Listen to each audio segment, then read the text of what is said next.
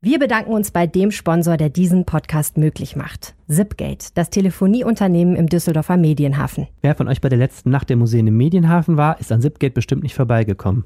Kunst- und Kulturprojekte in ganz Düsseldorf zu fördern, liegt dem Unternehmen am Herzen. Aber Zipgate will auch Dialog gestalten. Daher öffnet Zipgate regelmäßig auch die eigenen Bürotüren und veranstaltet eigene Events wie die Vortragsreihe Lean Dus oder verschiedene Meetups für die Digitalszene. Und Zipgate lädt euch ein. Zum Young Talent Contest am 16. Juni. Hier treten fünf Nachwuchsbands und Künstler an, um einen Auftritt auf der Newcomer Bühne beim Open Source Festival zu gewinnen. Das Publikum stimmt am Ende ab, wer am meisten gerockt hat. Alle Infos zu dieser und allen anderen Veranstaltungen findet ihr auf zipgatecampus.de. Diese Woche im Rheinpegel Mono. Düsseldorf ist international bekannt als Mode- und Einkaufsstadt. Zu Recht? Wir sprechen drüber. Rheinpegel. Der Düsseldorf-Podcast der Rheinischen Post. Hallo, mein Name ist Helene Pawlitzki. Herzlich willkommen zum Rheinpegel Mono, in dem wir uns heute wieder mal etwas intensiver einem Thema widmen. Es geht um eine der schönsten Nebensachen der Welt: Shopping. Wenn man irgendwo auf der Welt die Menschheit fragt, was weißt du über Düsseldorf, dann sagen die allermeisten wahrscheinlich, da gibt's doch diese Einkaufsstraße, die Kö, oder? Und wenn man die Deutschen fragt, welche Art von Urlaub man in Düsseldorf besonders gut machen kann, sagen 61 Prozent Shoppingurlaub. Wenn man die Leute fragt, die schon mal in Düsseldorf waren, sagen das sogar 89 Prozent. Aber wie wichtig ist der Handel in Düsseldorf wirklich? Was gibt es eigentlich außer der Königsallee noch für Einkaufsmöglichkeiten in Düsseldorf? Und wie sieht die Zukunft der Düsseldorfer Kaufhäuser aus? Darüber habe ich für diese Folge Rheinpegel Mono mit Nicole Lange gesprochen. Sie arbeitet seit 20 Jahren als Wirtschafts- und Lokaljournalistin, davon 15 Jahre in Düsseldorf. In der Lokalredaktion kümmert sie sich viel um die Themen Handel und Immobilien. Und während unseres Gesprächs waren wir natürlich nicht in der Redaktion, sondern passend zum Thema in den Shadow-Arkaden unterwegs. Shoppen halt. Aber guck mal, 20 Euro. Ja, genau, deine Größe und 20 Euro. Nimm mit. ich glaube, äh, an. ich warte mal, bis sie, wenn sie 15 Euro kostet, nehme ich sie. Du, Karneval ist doch bald, steht doch vor der Tür. Dafür haben wir Gott sei Dank genug eigene Läden in dieser schönen Stadt. Aber man weiß manchmal wirklich den Unterschied nicht. Ist ja das Besondere an Düsseldorf, ne? gerade wenn man über die Kö geht, dass man nie weiß, ist es wirklich ernst gemeint, was die Menschen da anhaben. ähm, aber äh, das muss es ja auch nicht immer sein. Das Interessante ist ja bei dir, das würden ja die meisten Leute nicht vermuten, weil du so ein dermaßen weltoffenes, weltgewandtes und allgemein redseliges Auftreten hast, wie eine Düsseldorferin es wohl ansteht. Aber du bist gar keine Düsseldorferin. Äh, das stimmt, ich komme aus dem Bergischen, ähm, aus Solingen, um genau zu sein. Ähm, und da war es mit dem Shoppen ja auch mal schwerer, mal leichter. Im Moment äh, haben die haben ja seit einiger Zeit auch ein großes neues Einkaufszentrum, ähm, von dem ich noch nicht so ganz sicher bin, wie ich das finde. Äh, es hat auf jeden Fall keine Besonderheiten im Sinne von, das findet man nirgendwo anders. Also das, in dem Sinne kann es mit Düsseldorf nicht mithalten. Aber die üblichen Ketten findet man da halt auch, so wie man sie inzwischen in fast jeder Stadt findet. Da ist Düsseldorf ja keine rühmliche Ausnahme. Aber es wäre jetzt nicht so gewesen, dass man als Solingerin nach Düsseldorf einkaufen fährt. Äh, doch, definitiv. Also ich glaube, dass äh, in Solingen, das liegt ja so sehr schön auf so einer ja, fast Mitte zwischen Düsseldorf und Köln. Also sowohl geografisch als auch äh, tatsächlich von der Erreichbarkeit vor allen Dingen. Also kommst mit dem Zug fast gleich schnell in beide Städte und auch ungefähr gleich oft und so. Das ist alles gleich einfach. Und ähm, ich glaube, tendenziell fahren noch eher Leute nach Köln. Also wenn ich mich so erinnere, wie das in meinem Umfeld immer war. Ähm, aber im Grunde war beides immer sehr beliebt. Also wenn man wirklich mal richtig shoppen wollte, so als, als Schülerin, als Studentin, ähm, dann ist man tendenziell, wenn, eher nach Düsseldorf gefahren, Das hier als ist auch zu Hause einzukaufen. eher was für die gerade Linie, ne? Ja, ähm, das ist ja hier oft so bei so Boutiquen, wenn man da in die Fenster guckt und diese etwas höherpreisigen Sachen anguckt, ähm, dass man sich dann oft fragt, zu welcher Gelegenheit würde ich das anziehen und ähm, kann man das überhaupt waschen? Das sind immer die zwei Fragen, die ich mir als erste, das da zum Beispiel, Lederrock? ich wette. Ja, also alles, alles chemische Reinigung, alles nochmal extra kosten. Musst du immer einkalkulieren in den Preis. Wie oft habe ich es an? Und ja, guter, da sieht man direkt, du hast was mit Wirtschaft zu tun. ja, Sehr gut. Okay, dann machen wir jetzt mal eine kleines, äh, kleine Shooting-Runde. Ähm, was war das letzte, was du in Düsseldorf eingekauft hast, was jetzt wirklich unter Shopping zählt? Ich meine jetzt nicht die Dose Thunfisch bei Aldi. Mm, okay. Äh, mein Smartphone? Aha. Was für eins? Ein Samsung Galaxy S8, 500 Euro bei äh, Saturn. Guter Kauf. 500 Euro ist ganz schön günstig, ne? Äh, war in dem Moment zumindest äh, das günstigste, was man bekam. Also, ähm, und da ich immer versuche, tatsächlich im stationären Handel was zu kaufen, wenn ich jetzt online nicht ein bedeutend besseres Angebot irgendwo finde, habe ich da schon in dem Moment geguckt. Ich glaube, es war dann online. Natürlich äh, hatte der, der große äh, Online-Händler, der bei sowas dann immer auf den Plan tritt, das ungefähr auf den gleichen Preis dann reduziert in dem Moment. Aber dann, ja, wie gesagt, wenn ich die Wahl habe, mache ich das natürlich dann auch gerne hier. Man unterstützt ja doch den lokalen Handel, wenn es geht. Was war das absolut unnötigste Luxusprodukt, was du jemals in Düsseldorf gekauft hast, was du überhaupt nicht brauchtest? Also ich könnte, glaube ich, jetzt kein einzelnes Produkt nennen, aber ich habe hier tatsächlich dann schon mal im Sale, wenn ich irgendwie so einen richtig geilen Pullover gesehen hatte oder ein Kleid, was wirklich eigentlich nicht meine Preisklasse war und dann sah man es im Schlussverkauf dann äh, plötzlich 30 Prozent, 40 Prozent günstiger und immer noch eigentlich viel zu teuer. Dann kam dann doch glaube ich, gelegentlich mal der Punkt so in den vergangenen Jahren, wo ich dann doch jedes Mal zugeschlagen habe. Und das sind dann oft auch so Teile, die hängen dann da so und äh, ja, da fragt man sich auch immer, ziehe ich das jetzt mal an, aber es war so teuer und äh, ist eine gute Gelegenheit. Außerdem muss man Ähm, chemisch reinigen lassen. genau, das auch noch. Also ich habe schon ein paar echt edle äh, Sachen gekauft in den vergangenen Jahren hier, also so äh, mal ein Mantel oder mal eine Bluse. Ähm, aber wirklich unnötig kann man natürlich, äh, also Nein, das braucht man kann alles. Mode nie Das wirklich als alles. unnötig Nein, nein, bezeichnen. das braucht man alles. Okay, was ist das teuerste, was du jemals in Düsseldorf gekauft hast? Ich beschränke es jetzt mal auf Kleidung und Schmuck. Und Oh. Schuhe. Kleidung ist ja Schuhe. Schuhe sind Kleidung, so rum. Tja, Gib's Also- zu. ich weiß es, hm, das Allerteuerste ist echt schwer zu sagen. Es waren sicherlich Schuhe oder ein Mantel oder sowas? Oder auch ein Kleid. Ja, ich habe gerade überlegt, also äh, wahrscheinlich waren es Schuhe. Hast du schon mal Schuhe gekauft, die teurer als 500 Euro sind? Nein. Hast du schon mal Schuhe gekauft, die teurer als 300 Euro sind? Äh, womöglich ist das passiert. Das könnte passiert sein, vielleicht. Okay, aber sowas um den Hals ist auch eher eine Bürde, ne? Es ist bestimmt schwer. Also es, ähm, es sorgt auch bei den Orthopäden für äh, höhere Einkünfte. Wenn das Darüber immer um, reden wir das nächste Wenn du Mal. das immer um den Nacken hängst. Ärztestadt Düsseldorf. ja, äh, also äh, ich muss ja sagen, ich bin ja auch keine Düsseldorferin per se, sondern wohne im schönen Dortmund, was da, wo ich wohne, nämlich im Ruhrgebiet, die Einkaufsstadt ist. Was mich immer wieder überrascht, weil ich immer denke, was ist das hier für eine öselige Innenstadt? Aber die äh, Düsseldorf hat ja einfach bundesweit den Ruf, Einkaufsstadt zu sein. Man denkt sofort an die Kö und an die teuren Läden und an die schicken Leute, die wahnsinnig viel Geld für Handtaschen und Schuhe ausgeben. Ist das berechtigt? Ja, ist es. Ähm, Also man muss ja immer gucken, es gibt tatsächlich inzwischen viele Städte, ähm, auch größere Innenstädte, ähm, in denen es sehr viele dieser Ketten gibt und die im Grunde auch groß sind, schön sind, gut zu laufen sind und so weiter. Aber Düsseldorf hat eben wirklich dieses Alleinstellungsmerkmal der, der besonderen Läden, also dieser Designer-Shops und dieser, äh, ja das, was man so gerne Flagship-Store nennt, also wo eben auch Unternehmen, die vielleicht in anderen Städten womöglich vertreten sind, in Düsseldorf nochmal einen besonders schönen, besonders großen, äh, einladenden Laden aufmachen. Und das gibt es eben tatsächlich nur in Düsseldorf. Also für ein paar Marken muss man dann schon herkommen oder sehr weit schräg durch die Re- Republik fahren in andere Städte wie Frankfurt oder Hamburg, wo es das vielleicht noch ähnlich gibt, äh, aber nicht in vielen anderen Städten. Aber so richtig geil finden die Düsseldorfer dieses Image auch nicht, ne? Ja, es kommt halt immer darauf an, wie man es sieht. Also man möchte natürlich nicht gerne aus einer Stadt kommen, die schickimicki ist und das, das geht ja immer so ein bisschen damit einher. Ich, ich denke halt auch immer, also eigentlich, man sagt ja immer gerne, wenn man über die Kö läuft, weiß man sofort, man ist an der Kö. Und das stimmt auch. Also wenn man da lang geht und man sieht äh, so, eine, so eine typische Kö-Shopperin, die gibt es tatsächlich, die sind kein Klischee. Es gibt diese Frauen mit, mit, äh, mit Hund in der Handtasche und Pelzmäntelchen und äh, die Frage ist nur, findet man das wirklich schlecht? Also ich finde das eigentlich ganz toll, dass wir in einer Stadt wohnen, wo auch eine Menge Frauen richtig Spaß daran haben, wie sie aussehen und äh, dass das bei manchen halt besonders edel und besonders teuer ist und bei anderen vielleicht einfach nur besonders ausgeflippt. Also ich mag das eigentlich ganz gerne und ich gehe da eigentlich auch lang, gerne lang und gucke mir das an und, finde, das ist eigentlich ein schönes Alleinstellungsmerkmal. Dass das auch immer so einen Ruf hat, äh, der mit Arroganz einhergeht oder so, ich glaube, da dürften die Düsseldorfer auch ganz entspannt drüber stehen. Dürfen sie, wenn sie. Ja, könnten sie. Nee, aber also im Prinzip, ja, genau. Es gibt auf jeden Fall eigentlich immer was zu gucken. Das finde ich eigentlich auch sehr, sehr schön. Zum Beispiel hier drüben dieses Schaufenster, was du und ich besonders gut finden. Oh ja. Chocolatier Suisse. Ich war da ja neulich und habe für meine Großeltern versucht, eine Tafel Schokolade zu kaufen. In Unkenntnis, wie das funktioniert. Hast die du deine Kreditkarte Ja, überzogen? das war so. Es war, es war, die bröseln einem ja von diesen riesigen Tafeln was ab.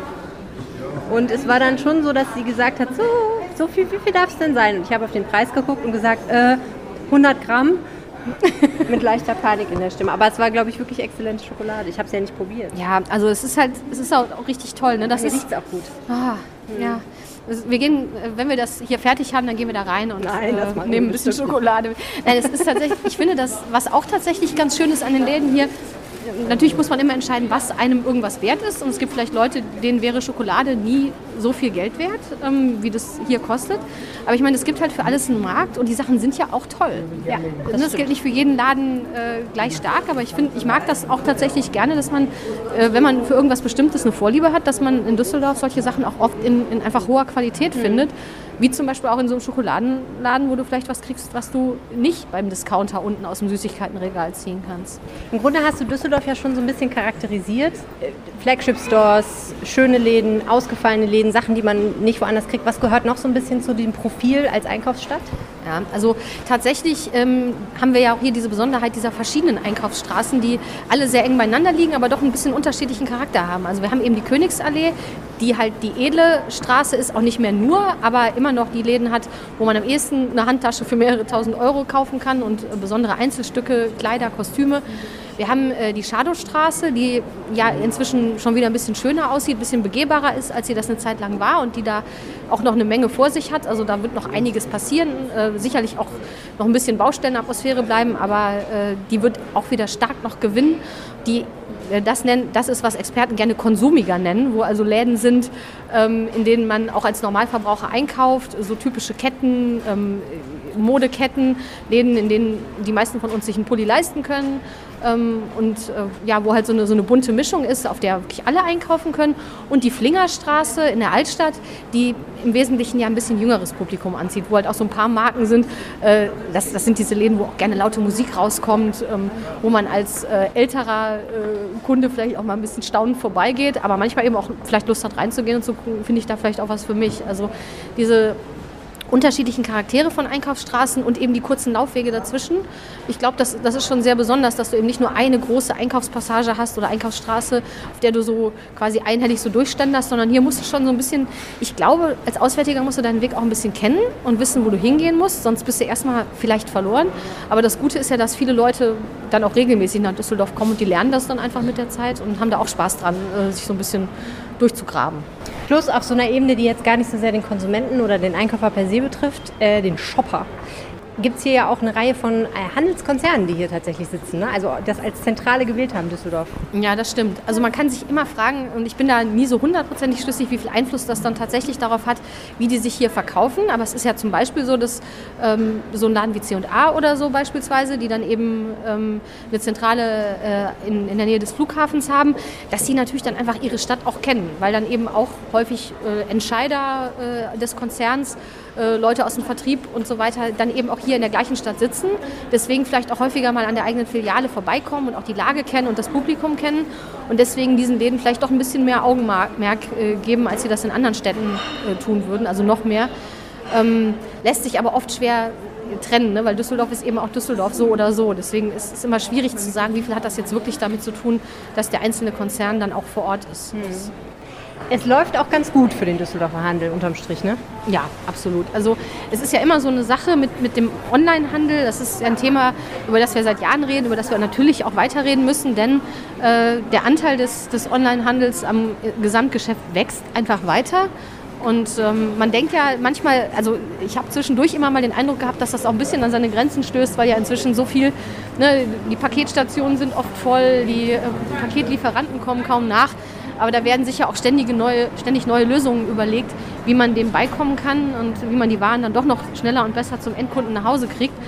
Ähm, das lösen aber zum Beispiel auch viele Düsseldorfer Händler inzwischen, ähm, indem sie selber auch Sachen verschicken. Also das ist auch was, was, was viele Händler nicht übersehen, dass es durchaus sinnvoll ist, Sachen im eigenen Geschäft zu verkaufen und trotzdem eine Webseite zu pflegen, auf der Leute was bestellen können, entweder um es tatsächlich nach Hause zu bekommen oder um sich in die Filiale liefern zu lassen. Ähm, das, da werden die Services auch ausgebaut.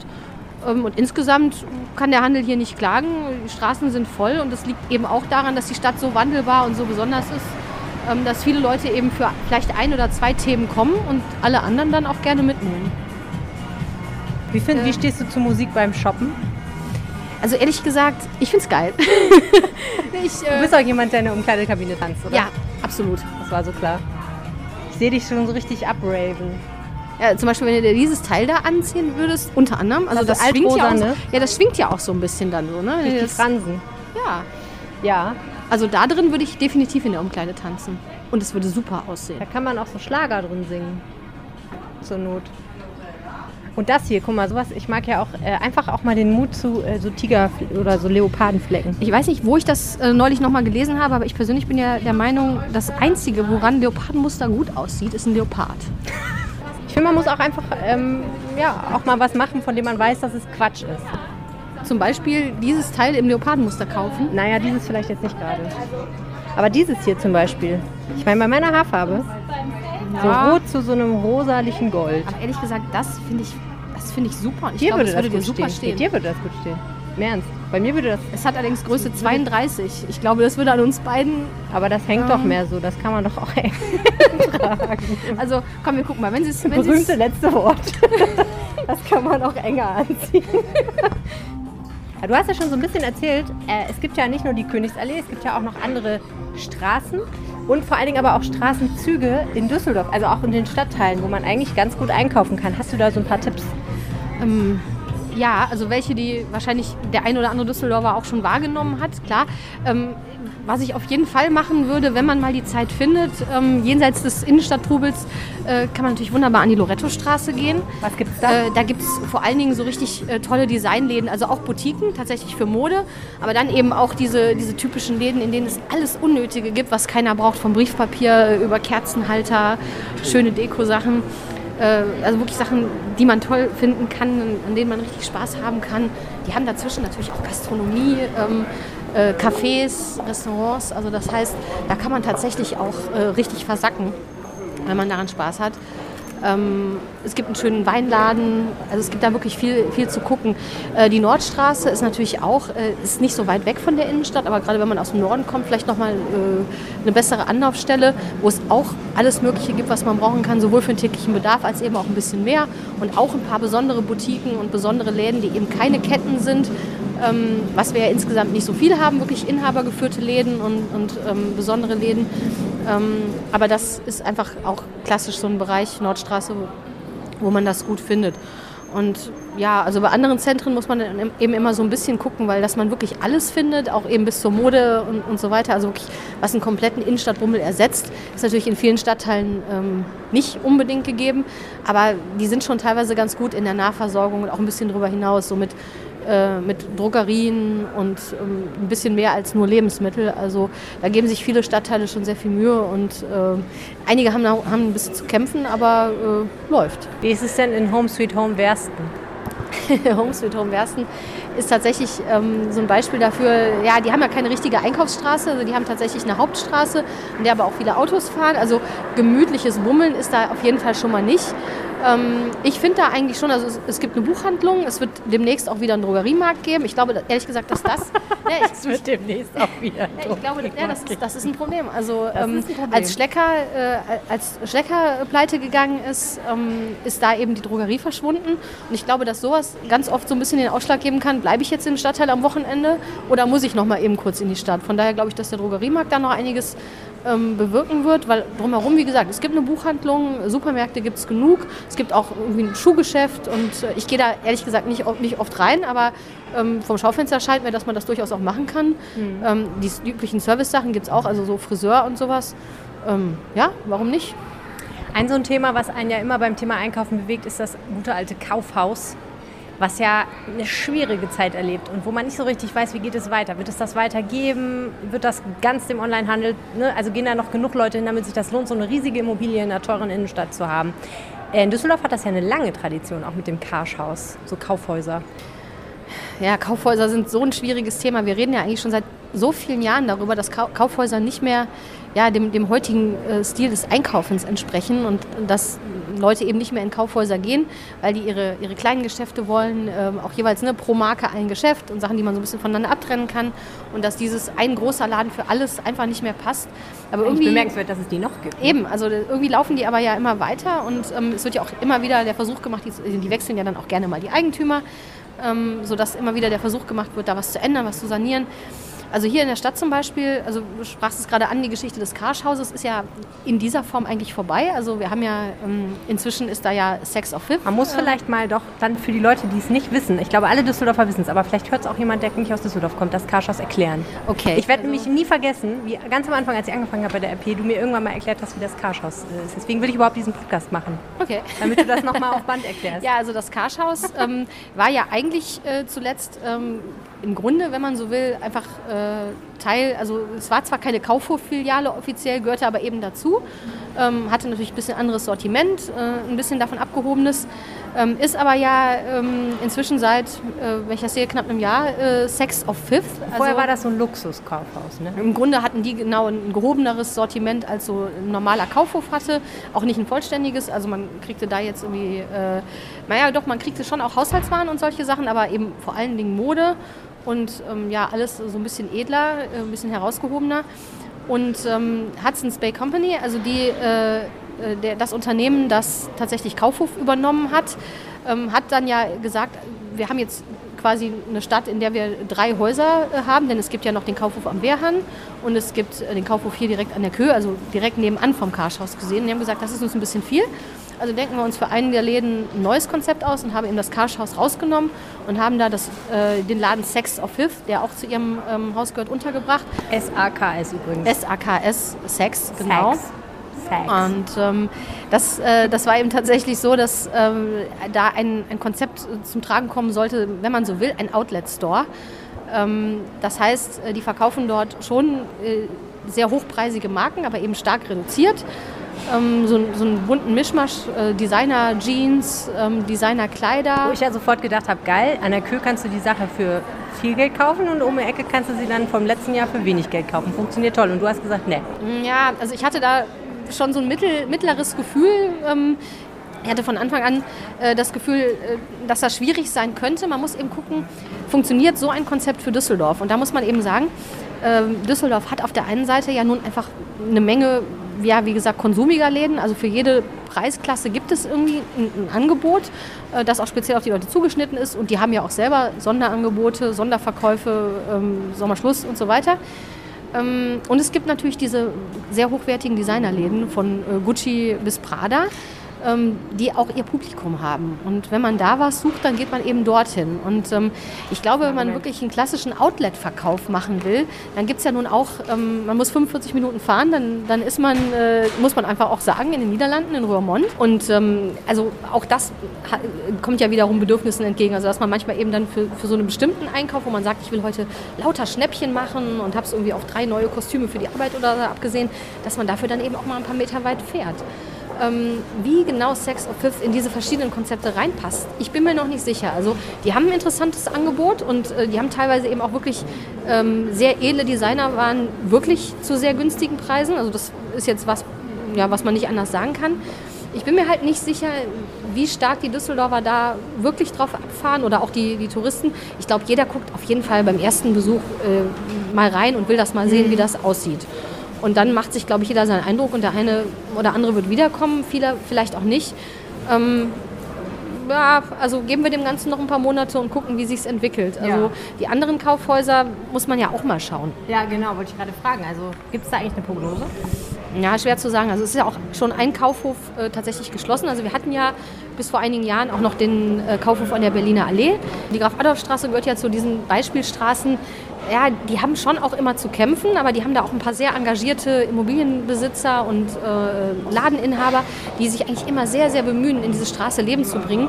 Und ich glaube, die werden schon auch sehr froh sein, wenn da eben mit diesem großen Geschäft, das sehr, sehr viele Leute anziehen wird, da bin ich mir sicher, ähm, ganz viele Leute hinkommen, einkaufen, essen. Man fährt erst an die Köhe und geht dann mal zum zur Heide was essen oder umgekehrt. Und da muss man ja irgendwie vom einen Platz zum anderen kommen. Und das ist eigentlich nah genug, um das auch zu laufen. Also bin ich auch gespannt, wie das so die Laufwege so über die Berliner Allee oder über die Köhe noch äh, verändern wird. Aber du hast es vorhin schon angesprochen, so ein bisschen wie in Wersten. Es ist nicht so nett zum Bummeln. Ja, das, das ist ja immer so eine Frage, ne? wie viel Atmosphäre muss dabei sein. Also wie viele Autos dürfen da noch fahren? Ja, also- Tempo? Ich bin ja auch manchmal äh, in anderen Städten und gehe dann natürlich auch immer so ein bisschen mit, mit den Augen von jemandem durch, der, das, der darüber auch regelmäßig was schreibt und ähm, versucht dann ein bisschen zu verstehen, wie funktioniert das in einzelnen Städten. Und ich nehme das schon auch immer so wahr, dass ich eine Innenstadt besonders mag, wenn ich da zwischendurch Plätze zum Verweilen habe, wenn ich mich im Grunde an, an regelmäßig an Ecken auch mal in einen Café setzen kann, mir was bestellen kann ähm, und natürlich, wenn mir nicht immer ein Auto über die Füße fährt. Und von daher glaube ich, ähm, dass, äh, dass sowas natürlich auch schon von Bedeutung ist. Und wenn man eine Straße hat, die halt einfach befahren ist und so, dann wird die wahrscheinlich niemals so zur so ganz gefragten Einkaufsmeile im, im klassischen Sinne werden. Aber das heißt ja nicht, dass da nicht ähm, wenn da Laufverkehr ist, dass mhm. da nicht ein paar Läden sein können, wo dann auch immer jeder ganz gerne mal reingeht. Und wenn der Laden gut genug ist, dann macht man vielleicht auch mal so einen Weg extra dafür, um da hinzukommen. Mhm. Das muss man halt erstmal entdecken. Eine Sache, nach der ich dich fragen wollte, war so ein bisschen dieser ganze Komplex der Handel und die Politik. Weil ich finde, dass es ja immer wieder Themen gibt, wo sich das berührt und wo auch der Handel versucht, Einfluss zu nehmen auf die Entscheidungen, die die Stadtverwaltung so trifft. Ähm, ein Thema ist, worüber wahnsinnig viel gestritten wurde 2017, sind diese berühmten verkaufsoffenen Sonntage. Mhm. Also die Frage, finden sie statt, finden sie nicht statt? Äh, da haben wir ja einige Breaking News erlebt. Ähm, wie, worüber wurde da eigentlich gestritten und wer hat eigentlich gewonnen am Ende? das ist eine sehr gute Frage, die man so, glaube ich, nicht wirklich beantwortet. Wer hat gewonnen? Also es ist ja eigentlich auch kein, primär kein Streit zwischen dem Handel und der Politik, sondern man muss ja einfach sehen, es gibt da zwei Seiten und das eine ist eben der Handel, der seine Sachen gerne gelegentlich auch mal sonntags verkaufen möchte und dafür eben diese Sonntagsöffnungen äh, dann anmelden muss. Das muss dann eben genehmigt werden. Ähm, und das andere sind halt die Gewerkschaften, die sagen, ne, wir, wir glauben, dass äh, es für die Arbeitnehmer schöner ist, wenn sie sonntags frei haben und deswegen möchten wir das nicht so gerne oder zumindest möglichst selten. Und ähm, eigentlich gibt es dafür eine ganz klare Regelung. Ähm, und die lautet, man kann so einen verkaufsoffenen Sonntag dann genehmigen, äh, wenn der Anlass, zu dem der gemacht werden soll, schon an sich so groß ist, dass der schon genug Leute anziehen würde. Also wenn die Leute nicht extra nur wegen der Ladenöffnung kommen. Das ist zum Beispiel ein, ein gutes Beispiel, das eigentlich immer funktioniert, sind die Weihnachtsmärkte. Die sind tatsächlich so attraktiv, da kommen ja die Leute busseweise aus den Niederlanden angereist und so. Die würden auch kommen, wenn die Geschäfte zu sind. Und da kann man dann sagen, wenn man da dann zusätzlich noch so eine Ladenöffnung als extra Highlight macht, das ist in Ordnung. Mhm. Das kommt auch relativ problemlos durch. Hat es im letzten Jahr auch tatsächlich in erster Instanz nochmal Streit Streit drum gegeben, aber ähm, ist am Ende dann natürlich genehmigt ja. worden. Dann gibt es aber andere Anlässe, wo dann gesagt wird, ja, nee, Moment, also zu bestimmten Messen so viele Leute kommen da nicht in die Stadt oder mhm. zu einem kleineren Fest zum Beispiel. Da sagt man dann, ja, aber nee, also wenn da nicht noch die Läden geöffnet wären, würde da vielleicht kaum einer hinkommen. Und dann ist das aber auch kein gerechtfertigter Anlass für mhm. so eine mhm. Ladenöffnung. Und, und, dann klagt Verdi und das Gericht sagt, ja nö, das genau. gibt's nicht. Und das ist halt letztes Jahr so besonders aufgefallen, weil Verdi da einfach äh, nochmal mächtig angezogen hat. Also im Grunde hatte sich die Regelung eigentlich nicht verändert, aber Verdi hat jetzt vergangenen Jahr nochmal sehr nachdrücklich gesagt, wann immer wir eine Chance sehen, dass das verboten werden kann, greifen wir jetzt einfach ein und klagen dagegen.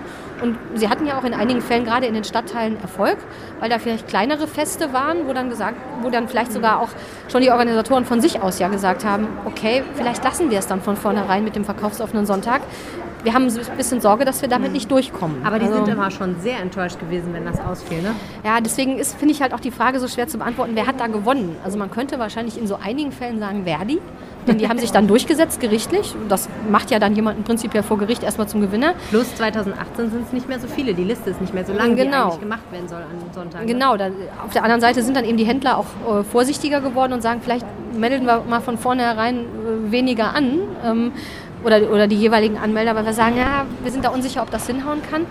Ähm, es ist halt eine schwierige Frage, weil ähm, sogar die Stadt hat sich ja, also irgendwann hat sich ja auch der Oberbürgermeister positioniert und hat halt äh, Verdi ein bisschen vorsichtig zur Mäßigung aufgerufen und hat gesagt, ja, ne, guckt mal hin, gerade in den Stadtteilen ist es vielleicht auch eher im Interesse der Händler und damit ja auch von deren Angestellten, nämlich den Verkäufern, die ja auch ihre Arbeitsstellen gerne behalten wollen und sollen, ähm, dass es dem Handel da gut geht. Und da schadet vielleicht so ein verkaufsoffener Sonntag gelegentlich auch mal nicht. Ich könnte mir vorstellen, dass man dann einen vernünftigen Konsens finden kann.